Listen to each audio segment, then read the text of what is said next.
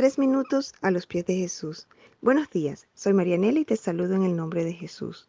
Muchos seguidores de Jesucristo buscan la seguridad de la salvación en los lugares equivocados. Tendemos a buscarla en cosas que Dios está haciendo en nuestras vidas, en nuestro crecimiento espiritual, en las buenas obras y en la obediencia a la palabra de Dios, que son evidentemente el resultado de nuestro caminar cristiano. Aunque estas cosas pueden ser evidencia de la salvación, no son la causa de la salvación. Debemos encontrar la seguridad de nuestra salvación en la palabra de Dios, no en nuestras circunstancias o en nuestra percepción subjetiva. ¿Cómo podemos estar entonces seguros de que somos salvos? Considera lo que dice Primera de Juan 5 del 11 al 13. Y este es el testimonio que Dios nos ha dado, vida eterna.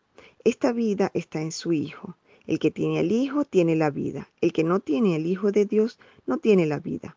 Estas cosas os he escrito a vosotros que creéis en el nombre del Hijo de Dios, para que sepáis que tenéis vida eterna, y para que creáis en el nombre del Hijo de Dios.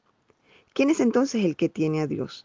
Aquellos que hemos creído en Él y que lo hemos recibido. Y esto está en Juan 1.12. Si tienes a Jesús, tienes la vida. La vida eterna no es temporal, sino que es eterna. Dios quiere que tengamos la seguridad de nuestra salvación. No podemos vivir nuestra vida cristiana dudando y preocupándonos cada día por saber si realmente somos o no somos salvos. Esto es por lo que la Biblia hace tanto hincapié en el plan de la salvación. Cree en el Señor Jesucristo y serás salvo. Si confesares con tu boca que Jesús es el Señor y creyeres en tu corazón que Dios le levantó de los muertos, serás salvo. Y esto está en Romanos 10, 9. ¿Te has arrepentido de tus pecados? ¿Crees que Jesús es el Salvador de tu vida, que Él murió para pagar por el castigo de tus pecados, que Él ya resucitó entre los muertos y que Él es el quien dirige tu vida? Si la respuesta es sí, entonces eres salvo.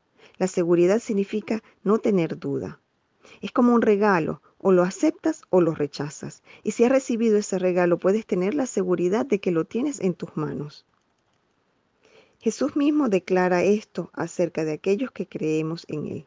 Y yo les doy la vida eterna, y no perecerán jamás, ni nadie los arrebatará de mi mano.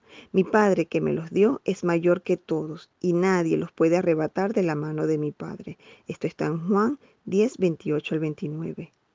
¿Qué piensas tú de esto? Nos gustaría escuchar tu testimonio u opinión. Puedes visitarnos en iglesialatina.com. Que tengas un día muy bendecido.